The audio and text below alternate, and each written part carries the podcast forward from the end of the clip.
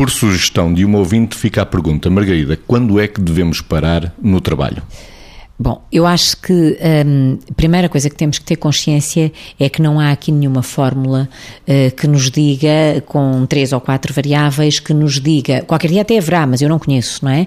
Uh, que nos diga objetivamente estamos a trabalhar demais e devemos parar no trabalho. Agora, o que é que eu acho? Não havendo fórmula, há autoconhecimento e há caminhos de autoconhecimento.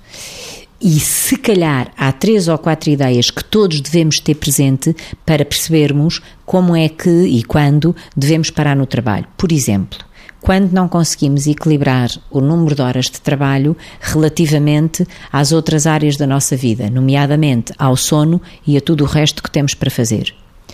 Quando ir para o trabalho representa claramente sofrimento, déficit de autorrealização e, porventura, até nos vai ajudando a desenvolver doenças profissionais pelo excesso com que vamos gerindo a nossa forma de estar no trabalho quando porventura esse trabalho não nos causa, ou seja, não é nem reparador para nós, nem vai representando na nossa análise missão ou sentido para uh, a nossa intervenção em termos de vida. Ou seja, eu acho que nós temos uma série, não temos uma fórmula, mas temos uma série de sinais de alerta e com um processo de autoconhecimento consistente, aliado e contextualizado nos diferentes fatores da vida, vamos encontrando os momentos em que devemos fazer claramente algumas paragens. Vítor, quando é que devemos parar no trabalho? É ali um passo ou um segundo antes do burnout.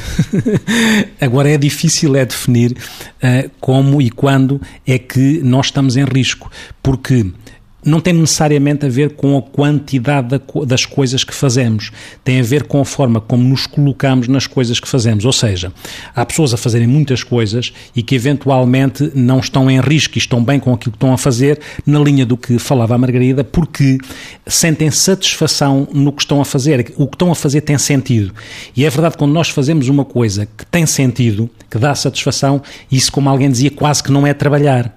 Agora, algum cuidado para não ficarmos afogados ou auto-justificarmos aquilo que é a nossa gestão do tempo mal que mal regulada, em que às tantas estamos reféns de uma dinâmica que ou nos é imposta ou nós impomos a nós mesmos, muitas vezes até num processo de uh, saciação, neste sentido que é, às vezes, quanto mais trabalho e mais solicitação existe, parece que nós perdemos a mão em relação a isso. É claro que nas organizações, se a relação entre quem é empregador e quem é empregado, aquilo que é o funcionamento em, em equipa, aquilo que é a qualidade das lideranças, se isto funcionasse tudo num, num registro ideal, aquilo que eu dizia ao princípio, que é a quantidade de trabalho, pode não ser necessariamente igual a consequências negativas.